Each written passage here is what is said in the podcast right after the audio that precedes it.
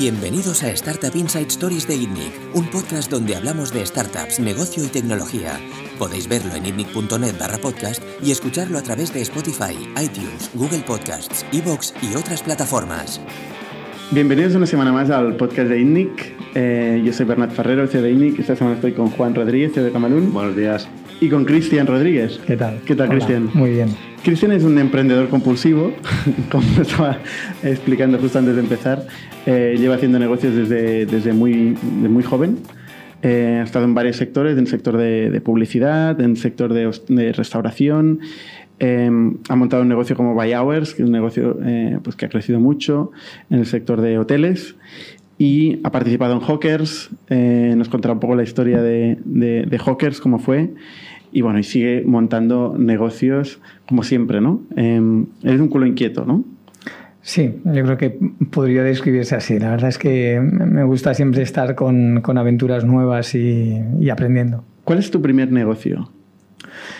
Pues mira, el primer negocio, yo en mi cabeza tengo como dos primeros negocios, el primero serio y el primero no serio. El, el primero no serio fue eh, 17 años, entonces estaba, estaba estudiando y estaba de, empecé típico, bueno, era director de tarde, de sesión de tarde de discoteca, de la discoteca más conocida que había en el, en el Maresme, que era el Privat, que yo creo que todos hemos pasado por allí alguna vez. Y eh, yo trabajaba los sábados y organizamos un poco todo el- toda la parte de, bueno, pues juntábamos cada tarde de los sábados pues 1.500 personas allí en, en una sesión. Y detecté una oportunidad y era que lo que era San Juan y fin de año, eh, la discoteca se abría para la gente de noche y no para la gente de tarde. Es decir, que te- la gente que estaba entre 17 y 21, porque no dejaban entrar gente de 21 años en, en la discoteca, se quedaba colgada. Con lo que yo con 17 años, entonces estaba en primero de bachillerato, empecé a organizar las fiestas de fin de año y San Juan. Esto significaba trabajar un par de meses y eran fiestas que al final facturabas en una noche 50.000 euros, porque eran entradas, tickets por adelantado, decenas de promotores, acuerdos de publicidad, es decir, que era una mini empresa que lo que permitía era trabajar eh, un par de meses, eh, responsabilidad mucha, más de la que pensaba yo en ese momento, porque al final eh, nunca pasó nada, pero podía haber pasado perfectamente y estuve pues, pues un par de años, un par de años, algo más, haciendo pues estas fiestas puntuales. Eh, se ganaba bien el dinero y aprovechaba todo el conocimiento que tenía de la gente y tal, y ese fue de los primeros negocios que, que monté con 17 años. Yo ganaba, pues mira, me acuerdo perfectamente, entonces eran pesetas, pues yo en una noche ganaba un millón y medio de pesetas eh, con 17 años, que era en plan, fue de las primeras cosas que pensé, ostras, mola esto de, de- montar negocios y tal. ¿Qué pasó? A los 19 ya fue el primer negocio un poquito serio que monté, que es básicamente eh, conseguí en, en una ciudad cercana aquí, en, en Mataró, que es una, es una población que la verdad es que es muy grande, por población hay muchísima gente, y cogían allí el autobús cerca de 6 millones de personas al año. Cogen el autobús allí, es una, hay muchísima gente cogiendo el autobús. Y conseguí una concesión eh, que no existía en ese momento, pero yo la pedí y, y les gustó la idea y la sacaron a mercado la consiguió porque había sido, los pliegos los hicieron un poco pensando en la, mi solicitud y no había nadie más. Conseguí montar el primer canal audiovisual dentro de los autobuses en movimiento. Es decir, el planteamiento era hay un problema importante de comunicación entre ayuntamientos y, la propia ciudadanía. Eh, no consiguen comunicarles lo que quieren, las revistas no son óptimas de cara a que lleguen a, leerlas y en cambio hay cerca de 6 millones de personas en, subiendo al autobús. Y conseguí pues bueno, una tecnología que permitía pues instalamos eh, pantallas en todos los autobuses, en ese momento era tecnología UMTS, es decir, estamos hablando de, de imaginaros el concepto de tener que tener los eh, ordenadores con pantallas dentro de los autobuses funcionando, con una parte de GPS, con lo que el objetivo era, ya que pasas por al lado de la panadería Manoli, pues que te ponga la publicidad concreta que hay allí. Eh, claro, eso Es, es muy relevante el hecho de que esté el autobús pasando por la... al final el planteamiento era que estábamos haciendo un canal de comunicación local. Eh, y allí aprendí latín, porque desde la parte del montaje del hardware, que como os podéis imaginar no se montaban en ese momento pantallas en funcionamiento con ordenadores, que eso supuso, pues bueno, equivocarse en el tipo de hardware, equivocarse en la inversión, equivocarse también en no hacer un análisis. Por ejemplo, una de las cosas que conseguimos al principio fue centenares de contratos que querían anunciarse en los autobuses, pero nos decían, eh, y, si yo no tengo ningún vídeo para anunciar aquí, ¿no? ¿Qué, quieres que haga? Si yo... Entonces no era comunicación del ayuntamiento, era comunicación de particulares. La, nosotros al ayuntamiento le dábamos un porcentaje de tiempo, que era un 30%, pero el otro 70% era el que nosotros cogíamos para incluir contenidos de información, que en ese, en ese momento estábamos conectados pues, a Europa Press, cogíamos toda la parte de información, contenidos que generábamos nosotros y luego publicidad, que era la manera en la que nosotros íbamos a pagar todo el sistema de, funcionamiento. El ayuntamiento no pagaba. El ayuntamiento no pagaba. Cedía el Exacto. El ayuntamiento lo que hacía era cedía, cedía el espacio y se quedaba con un porcentaje de, del tiempo para poder, para poder publicar.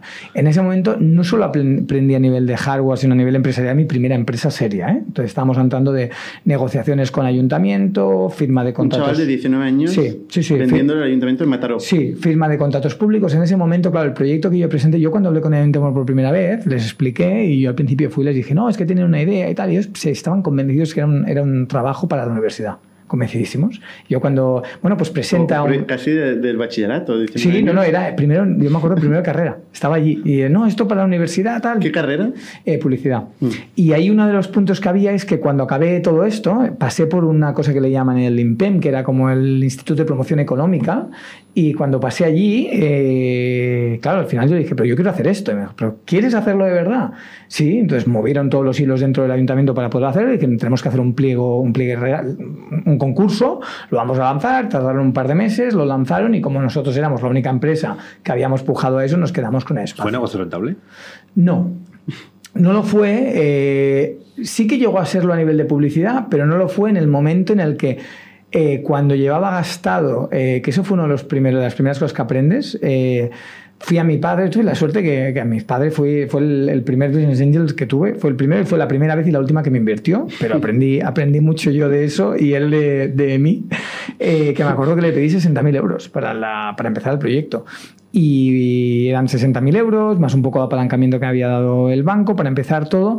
Y cuando empezamos, pues lo que nos dimos cuenta, por ejemplo, es no había contenido para los propios anunciantes. O sea, necesitaban generar los vídeos. Claro, tuvimos que contratar un equipo de producción que lo que hacíamos era ir y vender a precio de coste los vídeos. Teníamos que enviar un par de cámaras, grabar, editar y... A la pastelería Manoli. Claro, exacto, que, era, que nunca había tenido contenido. O sea, no te ibas a Vodafone que te decía, oye, te doy, te doy mi anuncio. Sigue sin tenerlo, ¿eh? No, no, sigue sin tenerlo totalmente. Porque tampoco tienen soportes donde hacerlo. Entonces, este era un soporte local.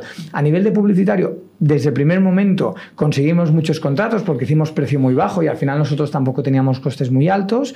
Lo que pasa es que hubo un momento de inflexión muy importante que fue eh, toda la parte del hardware. Nos equivocamos completamente. Es decir, el asesoramiento que tuvimos del hardware fue fatal y empezamos por un tipo de equipo informático que no era el que tocaba, donde no estaba preparado para el movimiento porque tampoco habían equipos informáticos preparados para ir dentro de un autobús que se movía con los baches que hay en una ciudad pues eso supuso hacer una serie de modificaciones, luego el tema... ¿Qué año era esto?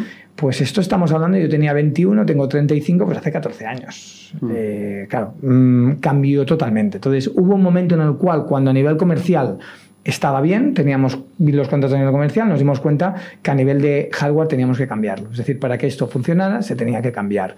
Y suponía otra inversión muy importante. Entonces en ese momento yo no tenía capital, no podía pedirle a mi padre 60.000 euros más, no conocía cómo funcionaba la parte de financiamiento, o sea, no se me había ocurrido, o sea, no sabía dónde ir yo a buscar ese, ese capital, ni mucho menos. Y dio la casualidad que eh, había fichado en ese momento a una directora comercial eh, que tenía, yo creo que unos 5 o 6 años más, debía de unos 27 años en ese momento, 5 o 6 años más que yo, y me dijo, oye, me gusta mucho este modelo, a mi padre también, y si quieres nos lo quedamos nosotros. Entonces, eh, la propia directora comercial se quedó con la compañía. Eh, no gané dinero porque mi objetivo era mucho más la continuidad del proyecto que no tanto el recuperar el dinero. Es decir, yo también tenía un compromiso para con el ayuntamiento, ¿no? Que joder, una vez que apuestan por un chaval de 19 años, de darle esto, que no tengan la etiqueta de esto no funciona. ¿Te se- quedaste una participación? O? No, no, no, no, lo vendí completamente todo. Em, y en ese momento lo vendí también porque dio la casualidad que empecé. em, la persona que me proporcionó el software de gestión de los contenidos era el fundador de Canal Metro Barcelona. Era un proyecto muy natural, porque Canal Metro sí que existía, eh, no existía nada en autobuses. Entonces lo conocí en ese momento, empezamos el proyecto de los autobuses, que él nos ayudó en toda la parte técnica, y ahí empezamos con dos personas más, una compañía que se llama Netip, ah, que éramos cuatro socios. Ellos, pues mira, mucho más mayores que yo, los cuatro, la verdad es que han sido de las personas que más he aprendido por el camino, y ahí empezamos un proyecto muy interesante donde lo que hacíamos era ah, Digital Signature igual, pero no en movimiento. Fija, que eso ya era momento, estamos hablando de hace 10 años, eh, sí, 10, 11 años, eh, que ya se comenzaba a entender que los puntos de venta con la entrada de toda la parte audiovisual era una oportunidad como para supermercados, eh, restaurantes, comenzar a tener canales de comunicación propios. Es decir, y ahí es donde empezamos a trabajar con ellos y cerramos acuerdos súper interesantes en ese momento. Con traje todo el día, porque lógicamente tenía 21 años en ese momento y tenía que vender y me tenía que poner un traje. Engañaba pero- un poco con, con el. Engañaba, traje, sí, siempre parecía un poquito más mayor y entonces ahí cerramos acuerdos pues desde MediaMark hasta, hasta Alcampo, cerramos gasolineras, cerramos supermercados y fue un producto que la verdad es que estuvo muy bien porque tenía, mucha, tenía mucho sentido. Al final no dejaba de ser comunicación en el punto de venta, que era lo que me gustaba en el primer proyecto encarrilaste el segundo casi de continuo. Directo, Directo. fue uno por el otro, Uno por el otro. directamente. El segundo con cuatro, con tres socios más. Sí, con tres socios ¿Y más. cuánto tiempo estuviste? Pues ahí estuve, estuve perfectamente unos tres añitos, más o menos. Ahí entiendo que ganabais dinero. No en ese momento al principio, pero no había mucha pérdida. Era una compañía muy tradicional. ¿no? El capital era propio, habíamos puesto capital propio y de los propios clientes que iban entrando íbamos, íbamos eh, eh, no ganábamos dinero, pues no perdíamos. Estábamos en ese proceso donde al final un buen cliente te pagaba toda la estructura. No teníamos salarios, eh, no teníamos una estructura muy importante. Y el tercer, y el tercer proyecto que montaste es el que ya diste. Bueno, Espera, espera, espera, espera. Ese, ese fue, ese Juan, fue, ese fue el, el- el proyecto y ahí nos dimos cuenta, ese fue un proyecto que nos dimos cuenta que volvíamos un poco al error del principio, ¿no? Y era que todas estas empresas te decían, oye, me encanta comunicar, caso de Mediamar, me encanta comunicar, tengo publicidad, de hecho nosotros les generábamos sus propias cartelas de publicidad, en plan muy, muy ah, plug and play, ¿eh? Tu televisión, tu copy, tu tal, tu careta roja, mm, yo no soy tonto, eh, compra y por tanto controlaban ellos el contenido, pero necesitaban mucho más contenido más allá de esto. Y fue cuando al mismo momento que, que NetIP eh, entré en un proyecto donde fundamos un proyecto que se llamaba Chocolate Studio, que estaba muy basado en crear los contenidos para estos canales, porque NetIP quería focalizarse en vender software y en esa ah, consultoría de, oye, monta tus propios canales y trabajo con un partner que me puede dar toda la parte de, de, Publi.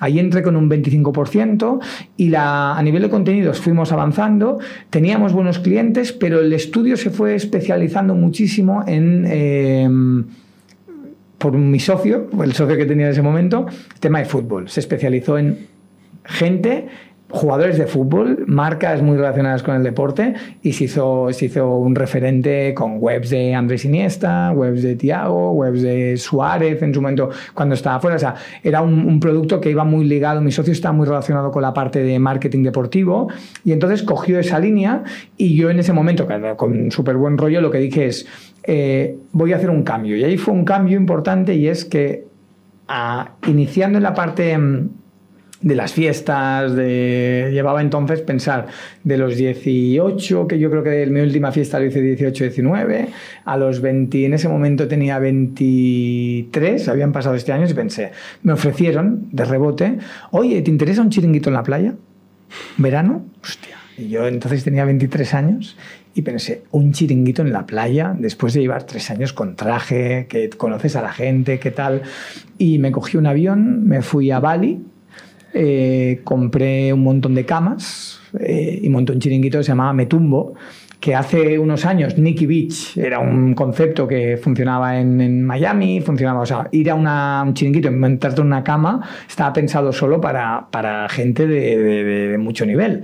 Y yo Pero siempre, como una cama. una cama, una cama. ¿Para La- dormir? En la, en la- en la playa, en la playa te ibas a una cama eh, y te servían la comida en una cama. Eh, sea, esto ahora te vas a Ibiza y hay 23 millones de sitios donde tomas el sol en la cama. Pero entonces en ese momento solo existía una, una marca que hacía eso y pensé, oye, me quedo chiringuito. De hecho, me junté 50-50 con uno de los socios de las pantallas que, que habíamos hecho al principio las fiestas también, al principio todavía participado. Y oye, ¿qué te parece si yo me encargo del chiringuito, que esto es de mayo a septiembre? En tú- Bali. en, en Bali fui a comprar todo el mobiliario, el chiringuito era al lado de Barcelona, era en Ah, vale, vale. ¿Qué te parece si yo me encargo de esto y tú toda la parte comercial que estoy liderando yo? Y me dijo, adelante. Total, monté el chiringuito y en, desde mayo hasta septiembre, a mediados de septiembre, pues facturamos cerca de 400.000 euros. O sea, estamos hablando de todo el día pantalón corto, mojitos, playa, eh, pasártelo bien. Y pensé, ostras, eh, ¿cómo cambia esto respecto a ir con traje a vender pantallas? Y en ese momento de oportunidad dije, em, voy a intentar hacer la continuidad del chiringuito este, porque estaba lleno y lleno de gente que se gastaba mucho dinero. Fue una oportunidad que, bueno, salió bien. Y de ahí pasé a quedarme con un restaurante muy cercano, que era un restaurante chill muy grande. Eh, de ahí me quedé con otro restaurante, os hablo, entonces yo tenía 24, ¿eh? me quedé con otro restaurante, cogí un traspaso de un japonés, claro, tenía, había fichado para el chiringuito un tío, un sushi mendibiza, y claro, cuando llegó septiembre me dijo, ¿yo qué quieres que haga? Eh, ¿Qué sabes hacer? Sushi, ya lo has visto, pues vamos a montar algo parecido. O sea, eh, hacía sushi en el chiringuito. Sí, hacíamos sushi en el chiringuito. como muy innovador, sí, era muy innovador en, en ese ¿Dónde momento. estaba? Estaba en Mataró, eh, estaba entre Mataró y Llavaneras, el chiringuito se llamaba Metumbo, porque al final eran todo camas, y monté un concepto que era Metumbo, Tumbao, que el Tumbao era el japonés que montamos luego, es decir, monté La gente tres... estaba tumbada en una cama y se le servía sushi. Sí, sí, sí, y había mucha gente, estamos hablando de un chiringuito que a lo mejor habían 150 personas cenando. Tú ¿eh? enseguida la oportunidad de negocio y te arriesgas. Ayer me, sí, me encantaba. Sí. Entonces, de ahí pasó una cosa un día que, que yo entonces estaba en tres, en tres estos tres chiringuitos. Entonces sí que necesitaba algo de capital porque cuando quieres montar cosas nuevas y me vino un día un señor que venía de cliente me dijo, yo quiero poner dinero aquí, eh, yo te ayudaré con todo esto, pongo dinero y tal. Puso dinero para abrir el japonés directamente, la primera parte de la inversión se fue directamente a abrir un restaurante y cuando llevaba yo un tiempo allí, que al final yo me acuerdo que, que entonces gente cercana a mí me decía, tío, eres el, eres el socio perfecto porque curras un huevo, te encargas de todo, aquí ponen el dinero y tienen el mismo porcentaje que tú. Entonces no, todavía no, a- la parte de los cap tables no había entrado todavía a todo eso. Yo no era un problema para mí el pensar si tenía más o menos porque Estaba- ta- estabas virgen, estabas Sí, virgen. tampoco tenía esa idea de, tampoco estaba en una sociedad donde fueras a repartir eh, dividendos, que siempre todo se iba, se iba invirtiendo, al final no piensas en ese punto del día que vas a repartir que piensas, joder, ¿por qué repartimos lo mismo? no? Y de ahí mm, entró esta persona y al cabo de unos meses me presentaron un, un empresario que era de Barcelona, que había ido a los tres eh, restaurantes que yo tenía, me dijo, oye, Em, tengo un grupo empresarial, estamos muy focalizados en la parte de construcción y estratégicamente en el grupo queremos intentar montar algo relacionado con, restauración por la parte de liquidez. Creemos que si tenemos un grupo que nos dé mucha liquidez diaria, porque al final lo que te da la restauración es que tienes liquidez diaria, eh, podremos compensar eh, ingresos que tenemos de compañías que cobran a 120 días, administración pública y tal, y me dijeron, queremos montar esto. Y me plantearon, ¿cómo lo hacemos? Dije, bueno, pues yo tengo un socio aquí. Bueno, pues comprémosle su parte y, seguimos. Entonces fui allí, le, hice una, le, le dije, oye, para comprar tu parte, y me pidió un dineral que yo le dije, hostia, por la mitad de lo que tú me estás pidiendo, yo vendo. Y efectivamente vendí por la mitad de lo que él quería porque empezaba un proyecto aquí que eran los restaurantes clandestinos. Entonces aquí fue cuando empezó. Imaginaros, imaginaros lo que me pide, ¿no? Me viene un grupo y me dice, oye, tenemos dinero para abrir restaurantes, em, queremos montar una cadena. Claro, yo le dije, a ver, esto de montar una cadena no es tan fácil, porque, bueno, ¿qué te voy a contar, no? Es, o, ten- o tienes un concepto muy claro, probado, que puedes llegar a replicar con unas operaciones perfectas, o, o entras en una cadena de restaurantes que pasa por una, una confianza y una experiencia de un grupo que va abriendo y va generando ese trust que hace que los clientes vengan. Esto no es de un día para otro. Em, bueno, pero es que tenemos que ir rápido, queremos montar 10 restaurantes al año y tal. Y entonces en ese momento les planteé un concepto y digo, no, vamos a, vamos a hacer un, un concepto muy, muy marketingiano, que es, eh, vamos a montar eh, restaurantes clandestinos. ¿Cómo restaurantes clandestinos? Y eso fue una de las cosas que por primera vez vi la capacidad que tenía de convencer, porque un señor presidente de un grupo que le decía es que voy a montar restaurantes clandestinos. El primer restaurante nos costó 500.000 euros. O sea, no, no, no era Yo te voy a preguntar, ¿cuánto cuesta un restaurante? El japonés este que... No, este poco, este, este, poco, porque ahí quizá invertimos 70, 80 mil euros, eh, un traspaso en ese momento eran 60 mil euros, ¿no? no mucho. Pero el que montamos, el primero que montamos en Barcelona era un restaurante que eran 300 metros cuadrados, la obra, el traspaso, pues cerca de los 500 mil euros costó el primer, el primer restaurante, entre 500 y 600. Eh, ¿Y qué es lo que le planteé? Le dije, vamos a montar un concepto que buscamos dos cosas. Una, que podamos replicar por tanto, que haya una marca detrás que pueda llegar a replicar. Dos, buscamos un concepto de viralidad muy importante, y esto nos lo puede generar, que vamos a montar restaurantes legales donde vamos a tapar la fachada, vamos a poner un negocio que no exista, es decir, una tapadera, y de ahí vamos a montar un club privado de compra, porque al final Ahí fue mi primer paso en el online. Vamos a crear un club privado de compra para poder acceder a experiencias, para poder acceder a los restaurantes, para poder acceder a producto exclusivo, tienes que ser socio de aquí y por tanto pasar por diferentes sitios que nosotros te vayamos diciendo. Y funcionó muy bien. La verdad es que funcionó muy bien porque desde el día que se abrió el primer restaurante, que era una tintorería, se llamaba Tintorería Duntei, que en este caso era el Dontel, tintorería en, Calle Aribao, eh, desde el primer día que abrió eh, estuvo lleno estuvo lleno y funcionó muy bien.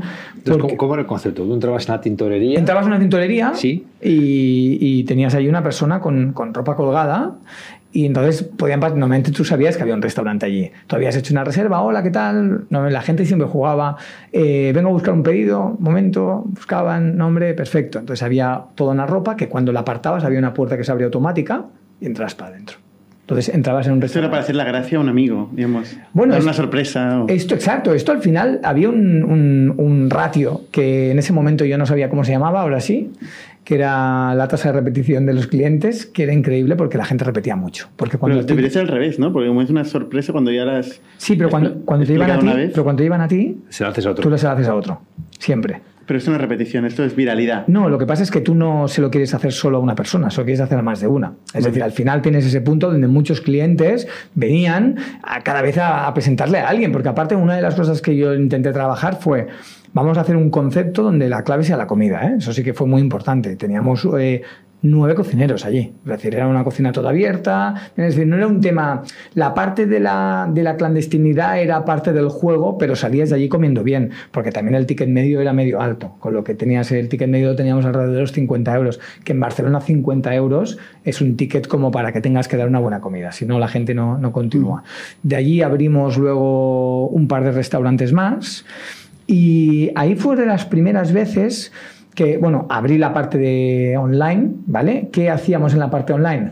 Venta de eventos. Eh, organizamos nosotros los eventos clandestinos, y os pongo un ejemplo, me iba a un parking, planta menos 3, cogía una jaima, eh, montamos en la planta menos 3 del parking una jaima eh, que duraba desde las 9 de la noche hasta las 12 de la noche de un día determinado, con entrada privada y dándole a todo el mundo la dirección en el último minuto. Claro, teníamos una base de datos de cerca de 25.000 personas que consumían cada cosa que hacíamos. Cada cosa que hacíamos, cada evento que hacíamos era, era un evento que llenaba. Entonces, en toda la transición del montaje de los diferentes restaurantes, la gente no sabía si existían o no existían los restaurantes. De hecho, nosotros en la web poníamos restaurantes que no existían, que a ellos les salían como tachados en plan, todavía no es tu momento. O sea, tú sigue consumiendo y ya te diremos el día que puedes llegar a cambiar. Entonces, este era un poco el punto que llegamos a hacer relacionado con la restauración y aquí yo me comencé a agobiar un poco, pensar que yo entonces llegué a tener el 30% de esta sociedad. Pero claro, cada ¿No, ¿No tenéis la mitad? No, no porque yo no puse tanto dinero. Yo puse en ese, en ese proyecto puse 30.000 euros, ¿me acuerdo? 30 o 40.000 euros, que era muy poco comparado con el primer restaurante que se montaba. Pero el, el inversor, que el presidente del grupo, me dijo, oye, yo sé que, eh, me dijo así, yo sé que cada 600.000 euros que yo pongo en un restaurante, a ti son 30.000. Pero a ti te duelen igual los 30.000 que a mí los 600.000 porque proporcionalmente eh, sufrimos igual. Entonces, eh, quedamos así y entonces el grupo empezó a derivar en, una máquina de dar de comer. O sea, toda esa parte que para mí era tan importante. La comunicación. La experiencia, la experiencia, Para mí tenía que ser una experiencia. Mira, me acuerdo uno de los puntos que más chocábamos era nosotros teníamos en ese momento en el restaurante 80 plazas. La visión del, presidente del grupo era 80 eh, plazas, 160 personas cenando. No, esto no va así. Sí, porque llegan a las ocho y media, eh, muy. y ese Benijana, eh, concepto, eh, no, todo montado, llegas a las ocho y media y luego cenas y te vas y copa y tal. dije, esto no va así. Gente en Barcelona que paga 50 euros no está pensado para que tú le digas, venga rapidito, levántate y tal, no es parte de la experiencia.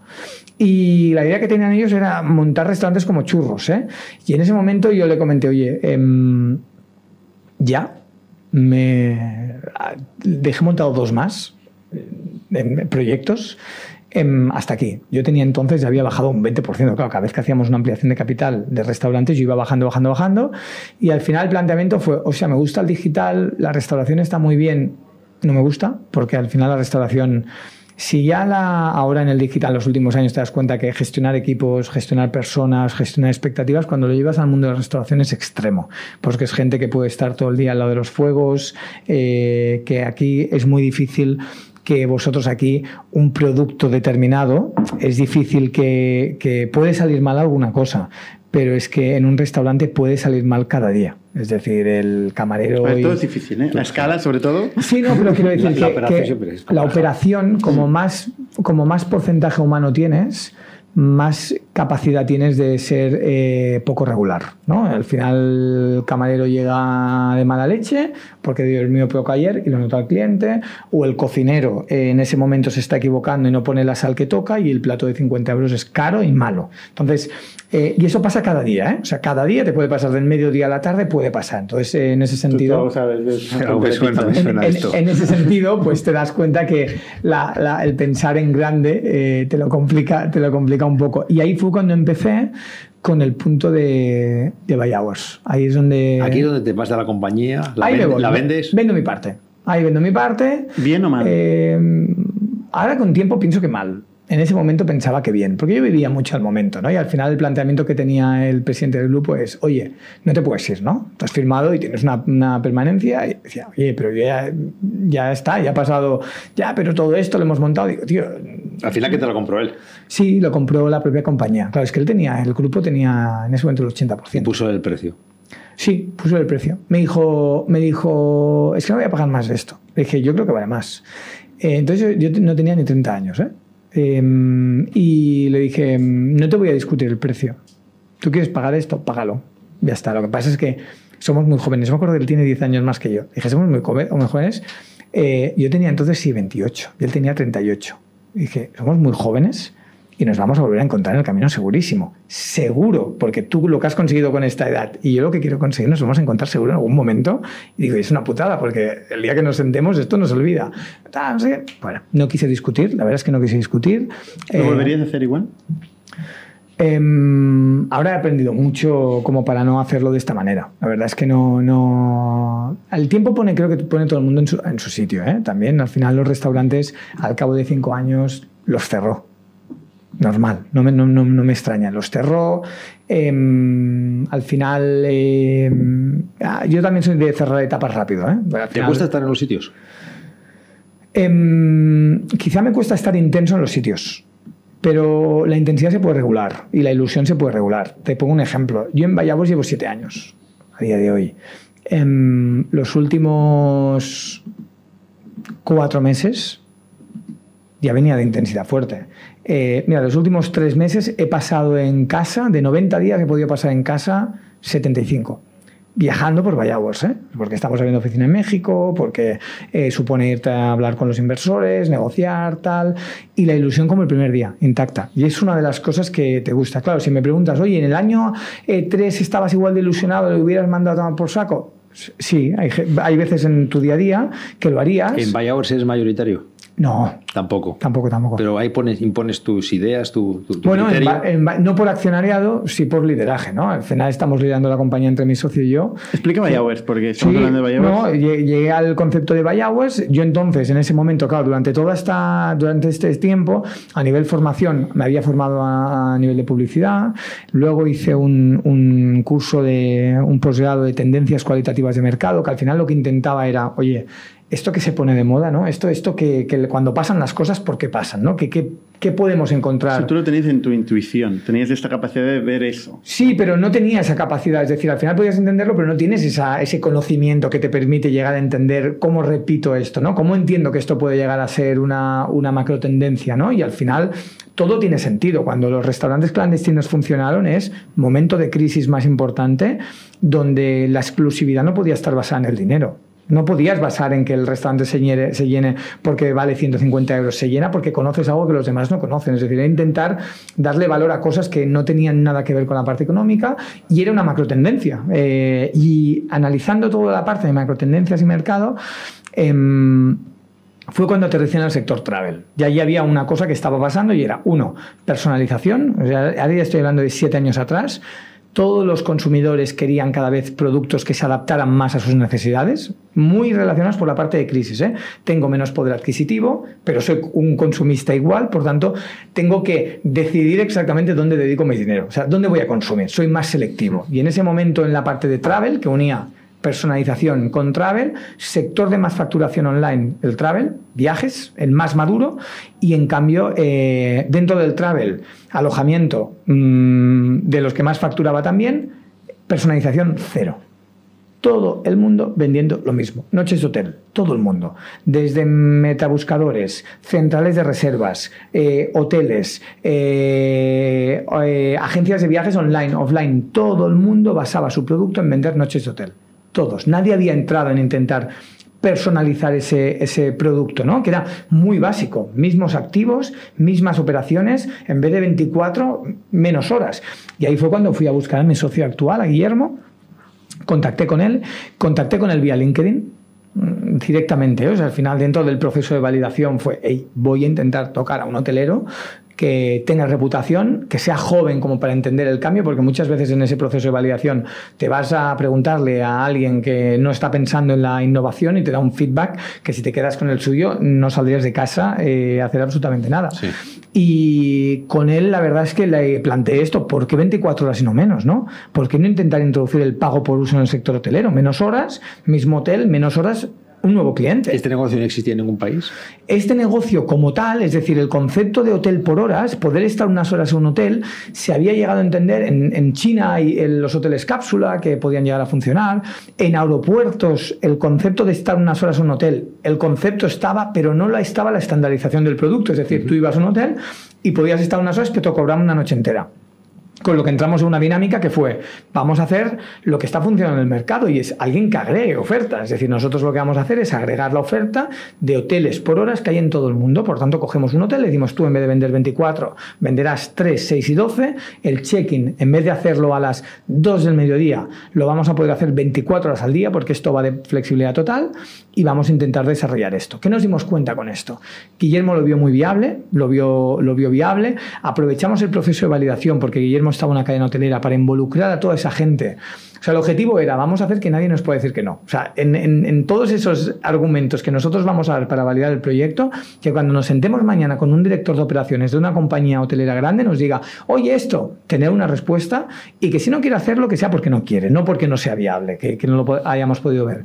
Y ahí empezamos para mí la, carrera más importante que he tenido, ¿no? que ha sido entrar en un proceso de, de emprender con una capa de experiencia importante, experiencia con socios, experiencia en gestión, experiencia en validación, know-how que iba teniendo a nivel de, conocimiento del mercado, con la capa de profesionalización que te obliga ahora a tener una startup en el momento en el que estamos, que es abogados en el minuto uno, pacto de socios en el minuto uno, inversores profesionales que ya te exigen, es decir, entramos en una dinámica donde el proyecto de Buy Hours nació... ¿Cómo, arrancó? ¿Quién, ¿Quién, lo fundó? Mira, pues eh, lo fundamos con mi socio, 50-50 directamente. Eh, lo del 50-50 lo has, lo has, ido haciendo varias veces, ¿no? O sea, bueno, empezaste con el 25. Sí, mira, lo del 50, mira, hubo, un, hubo un, punto en el cual, y ahora a, todo lo pasado hablo, ¿eh? Y, y, yo cuando me senté con mi socio y llegaba con una idea, con él, a él, ¿eh? Y seguramente estoy convencido que lo hubiera podido decir 75-25, ¿eh? Porque al final llegaba un emprendedor a la mesa de una persona que entraba en ese momento. Pero yo soy de los que piensa que en muchos casos la generosidad puede marcar un antes y un después. Entonces, en ese momento, seguramente esa generosidad inicial hacía que el proyecto fuera a tener una implicación muchísimo más grande de una gente que era clave en un momento en el cual intentas introducir un producto donde son todos gigantes y donde necesitas eh, pasos de credibilidad y pasos que no te pueden dar seguramente ni el dinero, ¿eh? porque no es un tema de dinero, es un tema de saber cómo consigo que este producto sea aceptado por el supply. Porque Aparte de generosidad, tiene implicaciones en cuanto al futuro y el gobierno de la compañía. O sea, el Sí. 50% es un matrimonio. sí, es un Tenéis que estar siempre de acuerdo en Sí, todo. es un matrimonio. Lo que pasa es que fíjate que era el 50% en el minuto uno sabiendo que eso iba a cambiar. 50% era. El primer paso que dimos, que fue muy rápido, fue involucrar a una empresa de branding. ¿Vale? Para que ayudara a desarrollar toda la parte de branding, involucrar a una empresa de desarrollo tecnológico, que fuera el que desarrolla toda la parte tecnológico, para tener las cuatro patas fundamentales. Tenemos lideraje, que era yo con la idea de negocio y un poco la, la- visión de la compañía. Tenemos el know-how del sector, que era mi, y contactos, que era, era mi socio. Teníamos toda la parte de marca, branding y sobre todo branding en una compañía que tenía que acabar luchando en un mercado muy grande, es decir, no nos servía un logo de un amiguito, teníamos que ir un poquito más allá. De hecho, hoy, siete años más tarde, By Hours permite que si os digo, oye, mira, somos unos soñadores que de aquí a cinco años queremos estar siendo los líderes en el mundo de venta de horas de cualquier producto.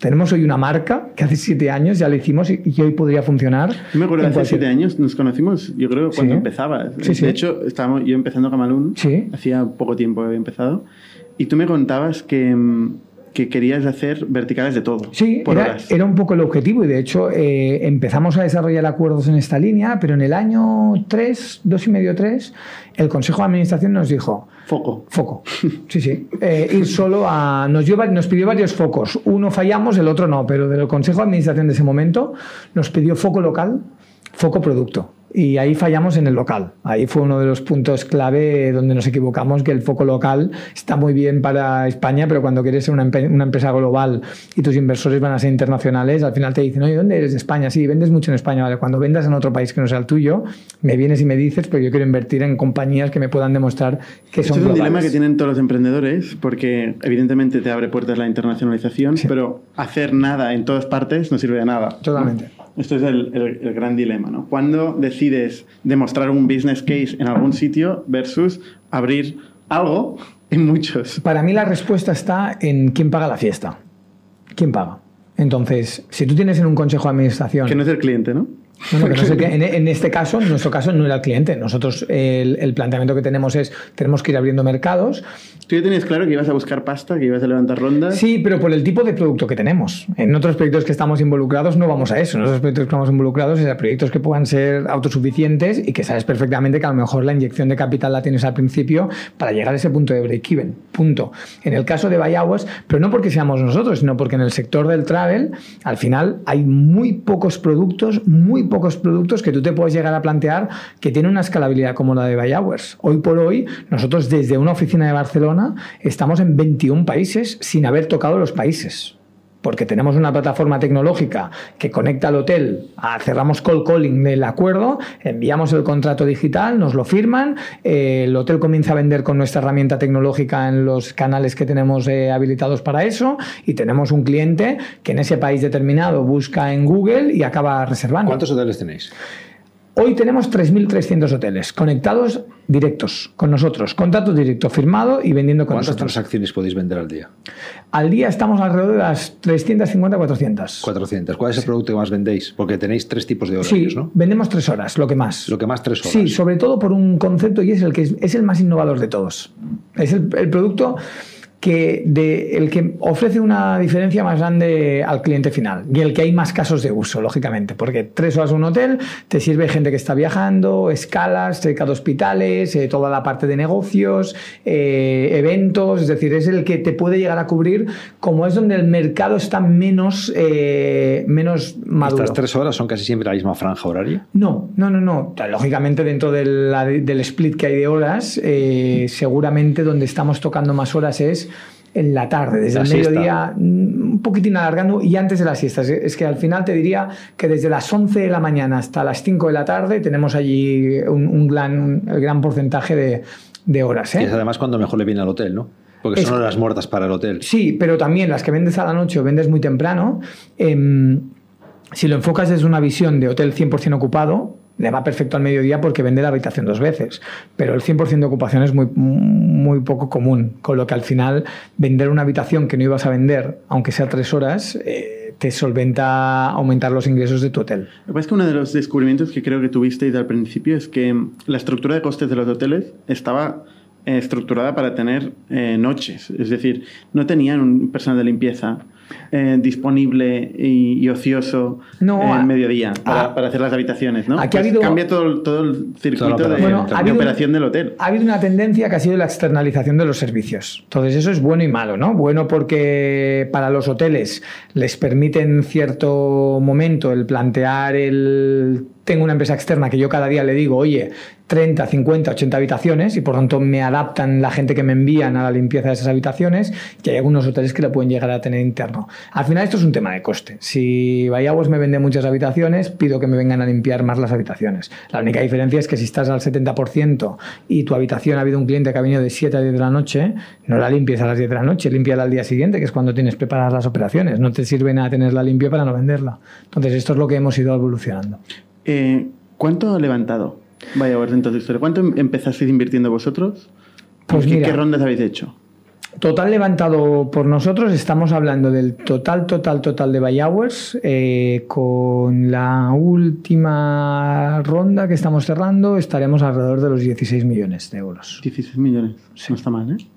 La, Pero- la primera ronda, o sea, ¿cuánto dinero pusisteis los dos socios al principio de todo? Yo creo que al principio alrededor de los 100.000, al principio... Entre los dos. Sí, sí, luego teníamos toda la parte de, de, claro, el desarrollo tecnológico se capitalizó, que ahí había un buen pico, toda la parte de branding se capitalizó, es decir, que salimos no solo, no, no solo con cash, sino con una parte de dinero. Luego también conseguimos hacer una cosa, es que conseguimos cerca de, primer mes, 100.000 euros de ingresos de un evento que organizamos. Que eso nos dio la vida, porque organizamos un evento que solo con patrocinios conseguimos 100.000 euros.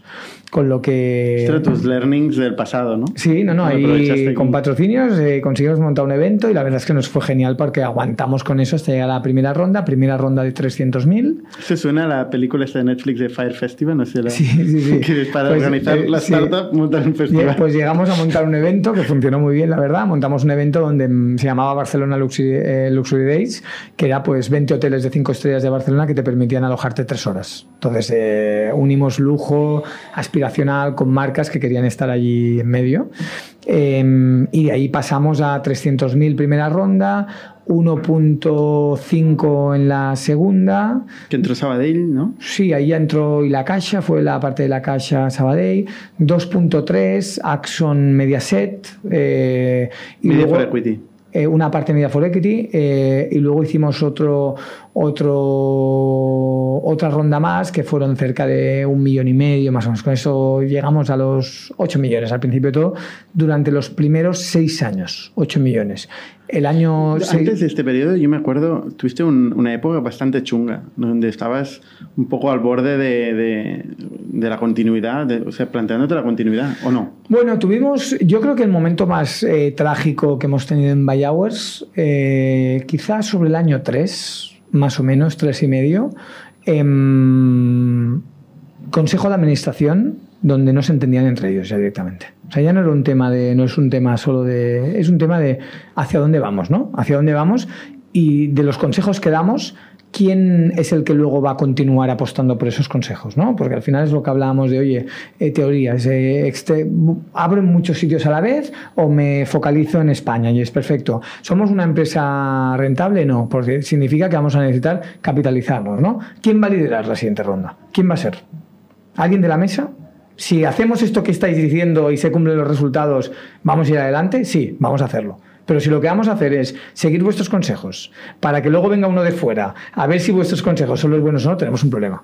Porque ahí es donde vimos el gran, el gran gap que tuvimos, es desde los socios que teníamos a los socios que entraron y marcaron un antes y un después, que fueron socios especialistas en travel, hubo cambios radicales. Radicales de cómo trabajar, radicales del equipo, radicales de cuánto gastar, radicales de dónde abrir, radicales. Porque era gente que se sentaba en la mesa y sabía del sector travel ¿Quiénes eran esos socios? Pues eh, Partners, que fueron uno de los lead investors de Trivago, eh, un, un business angel, super angel, muy super angel, que es Roland Seller, que es eh, uno de los primeros fundadores de Get Your Guide. eh, eh, a ver, aparte de Travel CH, es un tío que ha, ha invertido en empresas de travel que se sientan contigo y te dicen, oye, tenemos que ir por aquí. El camino va por aquí, el travel va por aquí, los fondos que invierten en travel quieren ver esto. Y ahí fue el gran cambio que hicimos. Consejos que nos llevaron a seguir creciendo y nos llevaron a despertar el interés por inversores en el que estamos ahora. Entonces, para ti el consejo ha sido muy importante para, para la compañía, para Viawares. Para mí, sí, para mí más que el consejo es, tío, estamos en una compañía deficitaria, necesitamos soporte económico, financiero, los que están en la mesa sois los que vais a dar el siguiente paso en ayuda, focalicemos en esto. Y yo creo que en los últimos años he podido vivir muchos consejos, ¿eh? muchos. Eh, y para mí es una de las grandes críticas que tenemos que aprender mucho en los consejos que tenemos en este país, en las startups. Hay que dar un pasito de, de consejos enfocados a dar ayuda a la compañía y al emprendedor. Al final, cuando palmas pasta, el capital tiene que estar alineado, ¿no? Totalmente, no, es así, pero, pero 100%. Es de cajón, o sea. Es Pero 100%. esto en este país y en todos los países. ¿eh? O sea, Sí, lo que pasa es que lo que pasa es que te das cuenta que cuando entras según qué inversor eh, ya lo tienen intrínseco, ya es muchísimo más fácil. El primer consejo de administración que hubo de cambio antiguo a nuevo, empezamos con una con las slides, estos son los resultados, tal tal tal, paró el consejo, Let Investor y dijo, chicos, una cosa, em, sabéis que he venido de fuera, y, estoy súper contento de estar aquí. ¿Os parece si hablamos de futuro y no de pasado? ¿Os parece si miramos las próximas tres horas que tenemos de consejo? ¿Cómo podemos hacer por ayudar a la compañía? Y como, como emprendedor, como emprendedor, esto te abre la luz. Porque ¿de qué me sirve estar en un consejo de administración donde tenéis que estar apoyando a la compañía, mirando el que ha pasado, que ha bajado un 10 o un 15%? ¿De qué?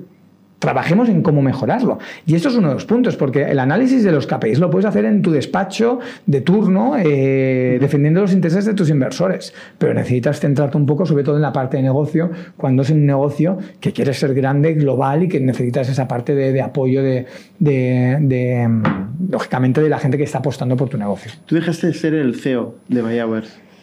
Bueno, no exactamente, no exactamente, porque hicimos un, al final en el año 3, eh, no, en el año 4, Guillermo entra en la compañía, mi socio entra en la compañía. Entonces, al final uno... Ejecutivamente. Antes eras solo inversor. Sí, entró ejecutivamente, es decir, deja su, su- la empresa familiar y se dedica full time. Entonces, ahí pasan dos cosas. eh, de todo el trabajo que hay, yo podría considerar que seguramente soy un poquito más ejecutivo. A mí me gusta mucho bajar mucho más a- a- al barro. eh, y, eh, como sabéis, el porcentaje que dedica el CEO a la gestión de socios eh, y de gestión corporativa es muy alto. Depende de la Entonces, compañía. Totalmente. No, no, en este caso, en nuestro Juan dedica caso... muy poco. Como- En, en nuestro caso, en nuestro caso hay una gestión, había una gestión y sobre todo yo creo que más por la gestión, por la tipología de inversor que tienes. Entonces, hay una tipología Depende de la compañía, del consejo, del cap table, de los contratos que has ido pero, firmando. pero que cuando, pero cuando ya tienes una tipología de inversor, que normalmente la gran diferencia es, hay un punto que diferencia muchísimo y es cuando defienden su pasta o cuando no defienden su pasta. Esto cambia muchísimo ya cuando tú ves un inversor que, oye, pero ¿tú qué haces? No, yo represento un banco. ¿Eh? La manera de gestionar es totalmente distinto que yo represento un fondo donde yo he puesto un 20%, un 25% o un 50% y luego tengo socios que claro, cambia totalmente. Porque el apro ¿Cómo cambia? cambia en el trato personal con el emprendedor, trata, cambia en la implicación, para mí cambia en la empatía con el proyecto, totalmente. Cuando decir, no es su pasta, son más pasivos, diré. cuando no es tu pasta... Más vividores. No, no, no, para mí no. Cuando no es tu pasta, al final se basan en un trabajo puro y duro que harías de auditor. O sea, estás más cercano a un auditor que a un inversor. Entonces, el auditor no te va a dar nunca el, el- el apoyo que te puede llegar a dar un, un- un inversor. Eh, yo, yo lanzaría un- yo lanzaría una pregunta y es que los inversores se pregunten eh, cuántas veces van al CEO y le preguntan, oye, ¿cómo estás? Tú, ¿cómo estás? Olvídate del negocio. ¿En qué te puedo ayudar a ti? Los buenos inversores lo suelen hacer. Pues este es el, pues esta, esta, yo pienso exactamente igual. ¿eh? O sea, yo cuando me he encontrado un inversor, que son los que han dado la vuelta a la compañía, que oye, ¿tú cómo estás? Vamos a cenar, ¿qué te puedo ayudar? Porque yo soy consciente que eh, tienes presión, que no es fácil, que tomas decisiones. Esto va de personas, esto va de personas. Y al final hay un punto, nosotros hemos llegado a estar en un consejo donde al final tienes un tío que, defiende los intereses de, de, un fondo. Bueno, no, pues si no, pues nada, pues miramos y preconcurso. Preconcurso. O sea, preconcurso sal de la, sal de la sala, sal.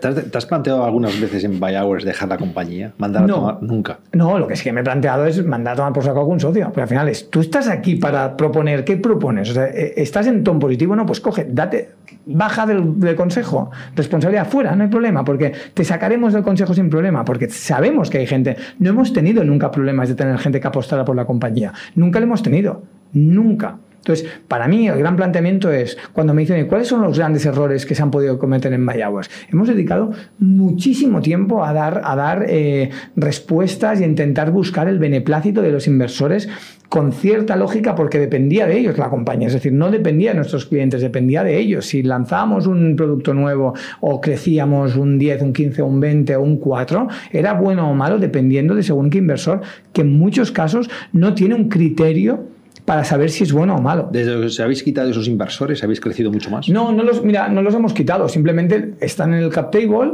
y los hemos sustituido por gente que efectivamente hemos crecido una auténtica barbaridad. Es que no se puede quitar un inversor. no, no se quita. digo quitar entre comillas. No, no se quita, pero está ahí. Pero, sí que se puede quitar el papel protagonismo que hay. El, protagonista el rol ejecutivo o el Sí, totalmente. y al final. Y al final pasa esto, ¿eh? y suele pasar. Y si os fijáis, todos los inversores cuando entran en nuevas, en nuevas eh, rondas acaban haciendo sustituciones del consejo. ¿eh? Todos. Muy pocas veces hay un, hay un inversor que acabe quedándose y el que se queda es porque quiere el emprendedor. ¿eh? Que este es otro de los puntos. Tú rasca cuando el emprendedor te dice, oye, no, pero es que yo he puesto eh, un millón y, este que está desde el principio ha puesto 200.000 ya, pero 200.000, 50.000 o 1.000 me aporta mucho más sentado en la mesa, en, tomando las decisiones, que tu dinero. Porque al Esto final... depende de tu involucración o tu, tu, tu, rol ejecutivo en la compañía. En tu caso, eh, erais dos, no eras tú solo. En este caso era, exacto, en este caso Sobre todo a partir del cuarto año eres tú y Guillermo. Sí, y ahí cambió mucho. Ahí hubo un cambio donde él pudo coger un rol eh, ejecutivo mucho más importante desde la parte también ejecutivo corporativo. Es decir, yo me acuerdo del año 3 que yo al final es no voy a aceptar según qué cosas. Y, ahora, lo, con tiempo lo he aprendido. ¿eh? Con tiempo al final yo me puedo entrar a un consejo y digo, oye, no, no, no entro a luchar nada porque al final no, no voy a desgastarme. Hay un momento en el que, como líder del proyecto, te genera una frustración según qué comentarios de alguien que al final lo único que está haciendo es eh, rellenando reports. A mí esto me, me, genera, me genera una frustración de conversación fuera del consejo. Es decir, tío, no eres consciente. O sea, no eres consciente del valor que tiene un emprendedor. Pero no hablo de mí, ¿eh? hablo de cualquier emprendedor que está liderando un proyecto, cualquier CEO que está liderando un proyecto, que tiene que aguantar según qué cosas de un tío que no tiene ni puta idea de llevar un negocio, no tiene ni idea. Ha estudiado empresariales, ha estado en una Big Four, ha analizado tal y no sabe, no tiene ni idea de lo que es dirigir un proyecto. Por eso hay un gran cambio con los inversores que hay ahora, que te vienen inversores emprendedores, que en términos de, exigencia son más altos pero en términos de complicidad son mucho más altos. Y a mí no me importa que un inversor exija. Solo exige el que sabe. Exacto, exacto. Y entonces para mí este es uno de los puntos que también es importante y que creo que estamos evolucionando, ¿eh? porque también en los últimos años hay mucho más inversores, hay mucho más emprendedor inversor, te puedes sentar a una mesa y entender, hey, las cosas no están yendo bien, vamos a buscar una solución. Hay que decir que una de las decisiones más importantes que, que, toma un emprendedor es quién incorpora como socio. Sí. También quién incorpora como ejecutivo y quién, quién va a ser el talento que va a participar en el desarrollo de la compañía. Esto mata o da vida a las compañías. Claro, es muy importante al principio elegir a tus inversores. Si te lo puedes permitir. Ese es, para mí esa es la clave, que, normalmente cuando tienes que escoger a los inversores, no tienes, claro, tienes una variable que piensas, ostras, me gustaría ser selectivo, pero no. Y ahí también es una de las cosas que yo creo que también ha cambiado mucho. Tú ahora te vas a una ronda de financiación y te sientas con un inversor y le dices, oye, mira, llevo tres meses, cuatro meses flat, porque no hemos invertido en marketing, porque vamos ahí en la línea a nivel de pasta y hay inversores que lo entienden perfectamente porque lo han vivido. Lo han vivido y saben, oye, no analizo ese punto de cómo llevar los últimos tres meses y si no creces, entonces mm, malo. No, no, puedo rascar un poquito más y entender qué es lo que está pasando. Oye, este podcast claramente va a tener dos partes porque nos alargamos, pero vale la pena entrar en el, en el caso Hawkers, que es una de las compañías eh, más grandes que ha producido bueno, a nivel digital, aunque no es muy digital, pero a nivel de startup en España, ¿no? Eh, que ha crecido más. No te pierdas el final de la entrevista en el episodio 98.